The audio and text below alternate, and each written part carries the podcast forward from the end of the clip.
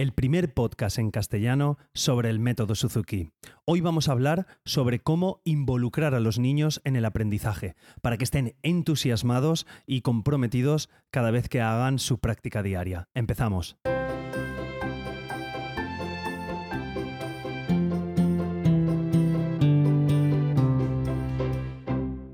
Hola a todos y bienvenidos. Soy Carmelo Sena, profesor de guitarra Suzuki, y a través de este podcast me gusta compartir mi experiencia en el día a día como profesor y todo lo que sé y lo que voy aprendiendo sobre esta fascinante filosofía de vida que es el método Suzuki.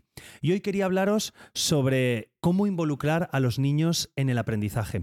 ¿Vale? Quiero haceros un pequeño resumen primero. Eh, imaginaros qué chulo sería que, los niños, cada vez que, quieren, quieren, aprender o que quieren hacer algo nuevo, pues que estuvieran eh, entusiasmados, que estuvieran comprometidos, que estuvieran involucrados. O sea, ¿qué pasaría si, si, si pasara eso? Que estuvieran ansiosos por aprender cada vez que quieren. Pues mm, los padres estaríamos encantados. Realmente es lo que, lo que buscamos y bueno, voy a intentar daros unas pequeñas pautas que os sirvan para, para poder involucrarlos en este, en este aprendizaje.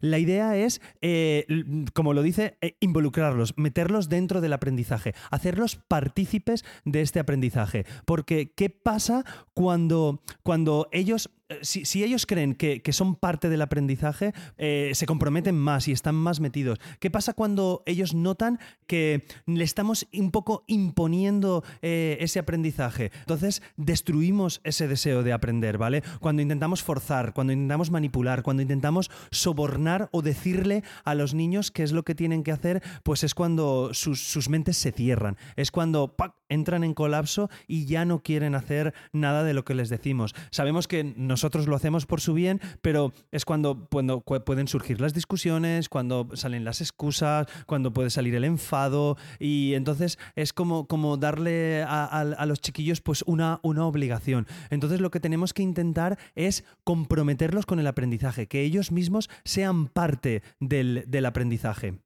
Claro, esto es muy fácil decirlo, pero vamos a ver qué, pautas podemos seguir para tenerlo. En primer lugar, ¿vale? El tono que gastamos con los chiquillos, pues tiene que ser un tono cálido y, sincero, ¿vale? Nunca tenemos que intentar utilizar un, tono crítico o, sarcástico. ¿Vale? Por ejemplo, eh, si yo le digo al niño, eh, qué bonito, posiblemente pues no, no, no, le sirva. Pero si digo, qué bonito, qué chulo ha salido, pues, pues estamos dándole esa emoción. Es lo mismo si digo, Genial, te ha salido muy bien.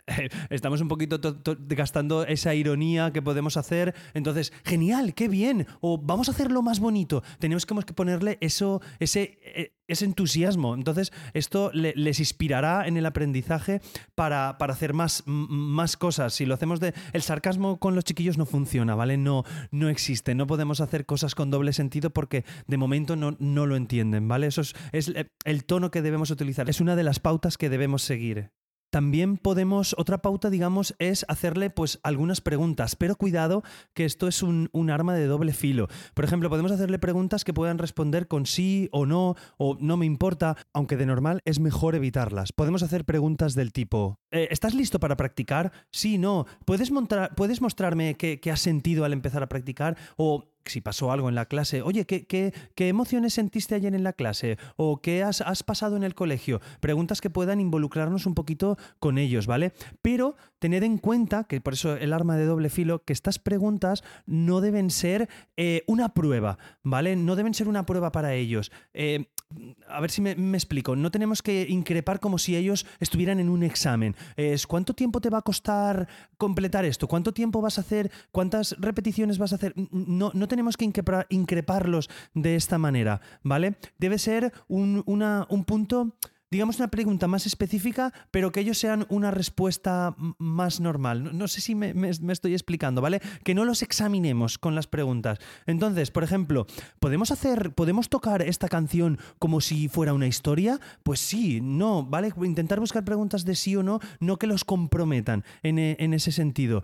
Y podemos ir construyendo. Pues ahora que sabemos hacer esta frase hermosa, vamos a hacer si esta frase de esta manera hermosa la podemos hacer hermosa también en esta canción. O vamos a ver si lo podemos hacer, ¿vale? Creo, no sé si me vais entendiendo. Hay que hacer preguntas que, que, los involucren dentro del sentido. Yo el otro día eh, los, los, hice partícipe eh, en una clase de grupo. Hay, hay una canción que en, en, un grupo pues no les gusta mucho. Hay varias canciones que, que suele ser un poquito pues el talón de Aquiles, que por lo que sea, por cualquier razón, les ha gustado menos. Entonces les dije, vamos a practicar esta canción. Va, no, tal, va.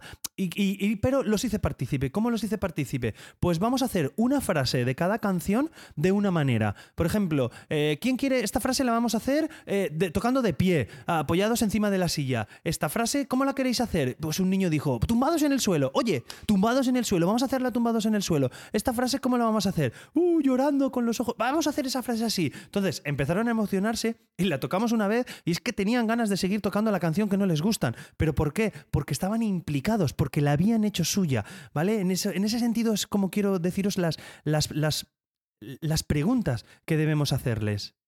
Y luego, un apartado importante, quizás un poquito cuando sean más, más mayores, es em, hacer, hacer eh, que evalúen los objetivos que hemos hecho. A ver, me, explico. Pues si les decimos, eh, ¿podemos hacer esta canción más bonita? Sí, vamos a hacerlo. Una vez tocado, oye, ha sonado más bonita, lo hemos conseguido, hemos podido, no, no lo hemos podido. Bueno, no pasa nada, lo volvemos a intentar, ¿vale? Siempre tiene que ser todo con alegría y con júbilo. No podemos hacerlo, no, te ha salido muy mal, no, no, siempre la parte positiva, ¿vale? Es lo que intento, intento transmitiros. Y si ha salido algo bien, oye, ha puesto una posición perfecta, oye, ah, perfecto, hurra, aleluya, mm, júbilo todo. Si no ha salido todo lo que buscábamos, pero siempre buscando esa parte, esa parte positiva. ¿Veis un poco por dónde quiero ir? Que mm, es, es esta, e, esta involucrarlos es lo que, lo que tenemos, hacerlos partícipes. Eh, y ahora voy a intentar pues, haceros como tres pasos fáciles para, para, comenzar a hacer estas preguntas que os digo, que no sean increpantes, ¿vale? Que no sean examinadoras, a ver qué pasos podemos hacer. Pues, por ejemplo, podéis crearos un, cuadro con, con práctica, con un cuadro de práctica con las notas que habéis tomado en clase. Los papás, los buenos papás y mamás Suzukis que estáis ahí tomando apuntes siempre en clase, pues lo que ha dicho el profesor, oye, este dedo, esta posición, este tipo de ligado, este tipo de interpretación, eh, este juego, ¿vale? Todo lo que, lo, que hayáis, lo que hayáis apuntado en clase, tenerlo pues en un pequeño cuadro y hacer una lista pues de, la pieza, pues esa, esa, obra, ¿vale? Tenéis esa lista y los objetivos que, queremos, que queremos cumplir, esos objetivos que tenemos. Entonces, haciendo esos objetivos, podemos hacer esto, podemos intentar hacer esto de estas tres cosas que te gustaría que hiciéramos, ¿vale? Dándole ese apartado para que ellos elijan, que ellos elijan esa parte. Nos da igual si hay, por ejemplo, dos puntitos que podemos mejorar, ya no corregir, ¿vale? vamos a hacer dos puntos que podemos mejorar. Oye, pues darle la opción al chiquillo. Em, elegimos este o este. Pues este. Y, mañana, bueno, pues intentamos hacer el otro porque elegimos ayer, ¿vale? Siempre dándole opciones a, que opinen. Y así me, estoy metiendo en el, paso 2, ¿vale? el, segundo paso es que que nos diga él la meta a dónde queremos llegar, eh, que comience a practicar pidiéndole, oye, ¿a, dónde queremos hacer? ¿Qué queremos hacer? ¿Qué queremos conseguir? ¿Queremos conseguir un sonido bonito?